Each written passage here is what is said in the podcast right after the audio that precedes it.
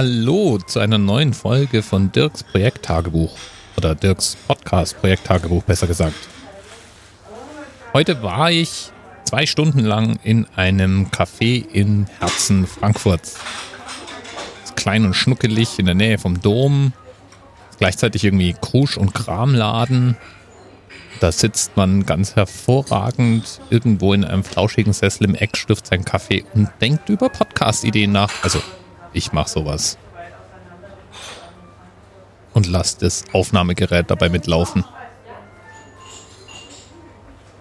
Live eingesprochen habe ich freilich nicht.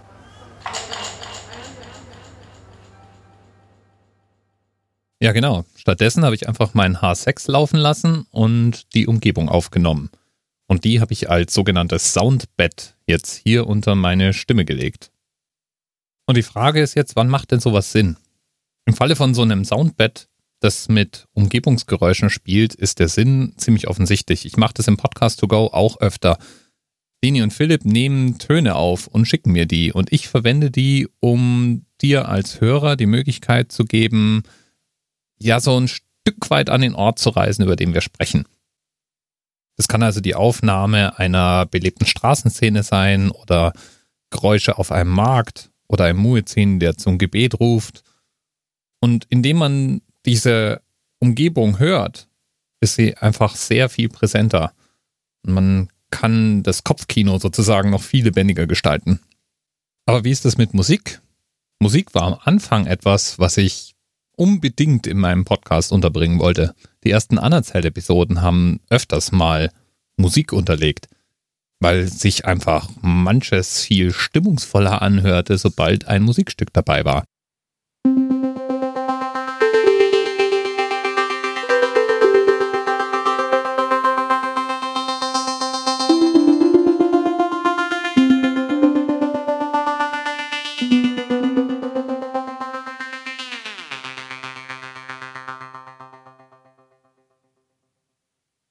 Ja, zumindest dann, wenn nicht gerade ich versuche, Musik zu machen.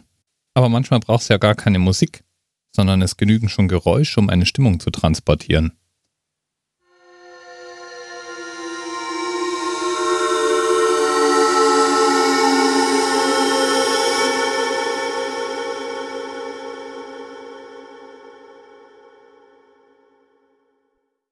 Ton im Podcast hat jedenfalls immer eine Wirkung. Entweder transportiert Ton einen Ort,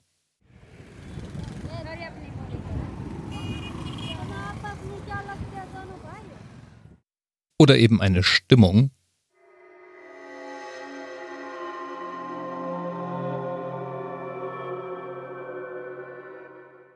Oder gibt uns Orientierung in der Sendung selber.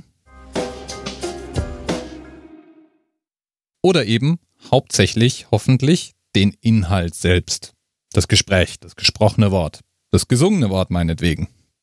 Und je nachdem, wie diese verschiedenen Bausteine zusammen kombiniert werden, ergibt sich ein völlig anderes Hörerlebnis. Und macht der Podcast etwas anderes.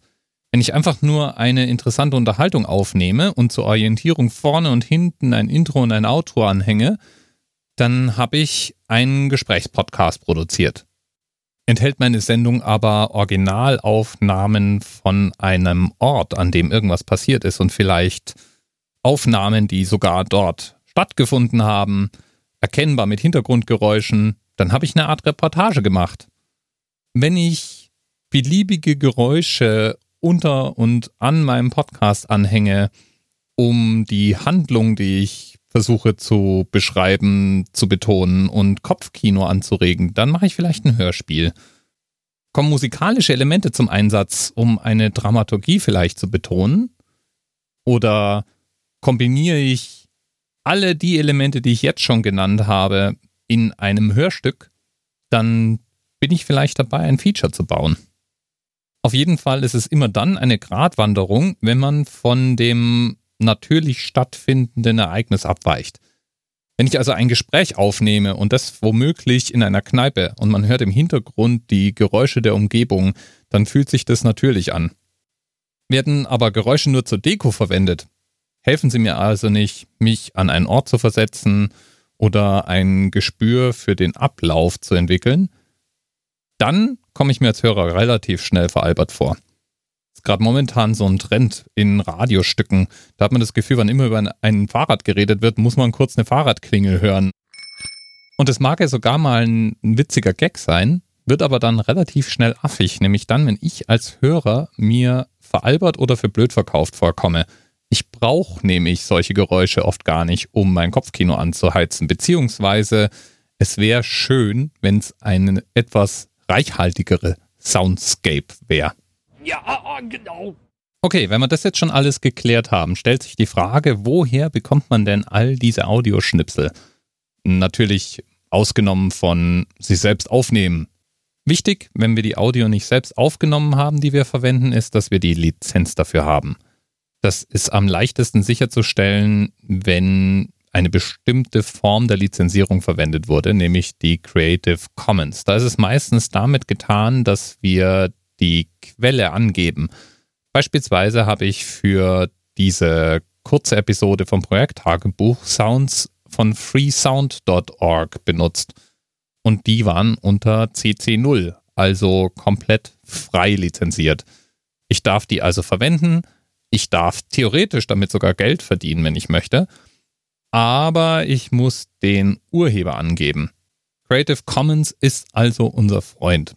Ich habe mal eine Liste von Tonquellen zusammengetragen und im Sendegate verlinkt, in denen alle möglichen Audioquellen, die man im Podcast verwenden darf, aufgelistet werden. Da sind zum Beispiel Originalaufnahmen der NASA genauso drunter wie vollständige Musikstücke, die auf CC Mixter unter Creative Commons zur Verfügung gestellt wurden.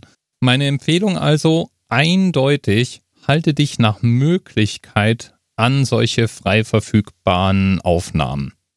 Wenn du in deinem Podcast jetzt Musikstücke oder Filmmitschnitte verwenden willst, die nicht als Creative Commons lizenziert sind, brauchst du eine gültige Lizenz. Die wird in Deutschland von der GEMA vertrieben und kostet eine Stange Geld. Da gibt es eine Podcaster-Lizenz, die kannst du dir mal anschauen. Die hat allerdings Bedingungen, die tatsächlich für die wenigsten Podcaster komfortabel einhaltbar sind. Aber mit der GEMA muss man sich trotzdem dann verständigen, wenn man Musik, die durch die GEMA lizenzrechtlich vertreten wird, verwenden möchte. Und das gilt praktisch für alles, was hierzulande im Radio läuft. Wie sieht es denn dann mit anderen Mitschnitten aus? Zum Beispiel aus Filmen. Da gilt, um auf der sicheren Seite zu sein, muss man sich die Genehmigung für die Mitschnitte tatsächlich von der jeweiligen Filmgesellschaft, Vertriebsgesellschaft einholen. Ein schönes Beispiel für einen Podcast, der das regelmäßig macht, ist der High Alarm. Da werden hin und wieder mal Originalausschnitte aus den besprochenen Filmen eingebaut und das aber immer nur dann, wenn es gelungen ist, die entsprechenden Genehmigungen zu bekommen. Ja, und dann gibt es unter Umständen noch das Zitaterecht. Wenn du in einem Podcast etwas in Tiefe besprichst, dann darfst du unter Umständen auch kurz die Originalaufnahme anspielen. Aber generell gilt Zitaterecht meistens schwierig. Einfach nur einen coolen Satz von Will Smith einspielen, weil man mal seinen Film irgendwo erwähnt, ist davon sicherlich nicht abgedeckt. Willst du also auf der sicheren Seite sein, besorgte die Genehmigung von den Rechteinhabern. Falls du die nicht hast, riskierst du halt unter Umständen eine Abmahnung.